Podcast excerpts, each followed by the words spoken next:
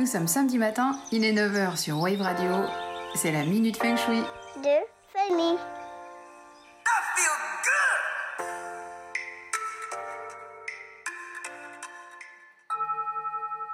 Aujourd'hui, nous bouclons la boucle des 9 secteurs de votre habitat avec le dernier, en l'occurrence le Tai Chi. Ce secteur-là ne désigne aucune direction cardinale puisqu'il est au centre. Le Chi baignant ce secteur est d'une importance capitale parce qu'il est relié à tous les autres dont il rassemble et purifie les énergies. Le Pakwa traditionnel, un octogone, fait apparaître le symbole du yin et du yang en son centre. Et c'est pas un hasard. En effet, les deux mots tai et chi se traduisent par le fait suprême, c'est-à-dire ce qui est au-dessus, qui représente le cosmos fonctionnant selon les principes du yin et du yang. Source puissante du chi, la pièce centrale d'un lieu de vie ne doit jamais être encombrée. Car si on comparait la maison à un corps humain, le centre en serait le cœur. Il a donc besoin d'espace pour battre, pour respirer. C'est de plus la zone de la vitalité qui permet de régénérer les bonnes énergies. L'enrichissement de ce secteur permet de rester fermement ancré sur Terre, de se trouver au centre du monde et de faire partie de tout ce qui est intéressant autour de soi.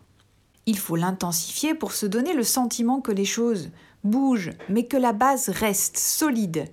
Ne pas engorger ce secteur, c'est lutter contre la dispersion, c'est améliorer l'estime de soi et recevoir les choses que la vie nous envoie, et ce dans tous les domaines. Le centre peut donner un appui supplémentaire aux enrichissements effectués dans les autres secteurs.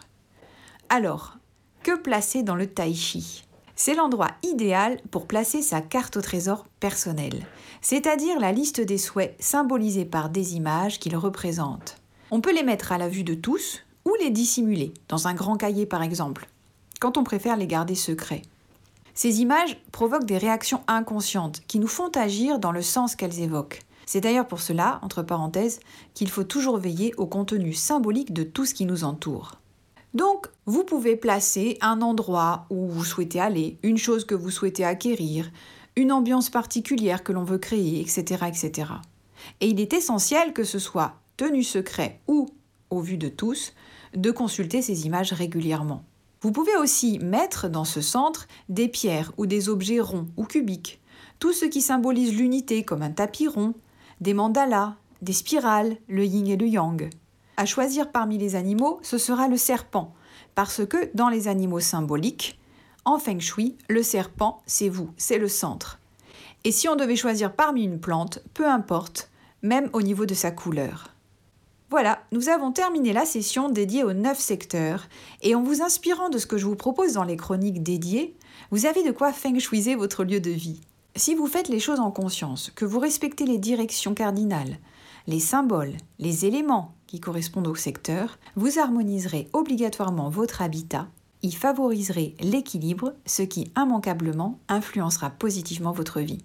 Sur ce, bon aménagement, bon quoi et bon week-end À la semaine prochaine La mini s'enfuit de famille. Retrouvez-moi tous les samedis matins à 9h sur Wave Radio, podcast en ligne sur waveradio.fm.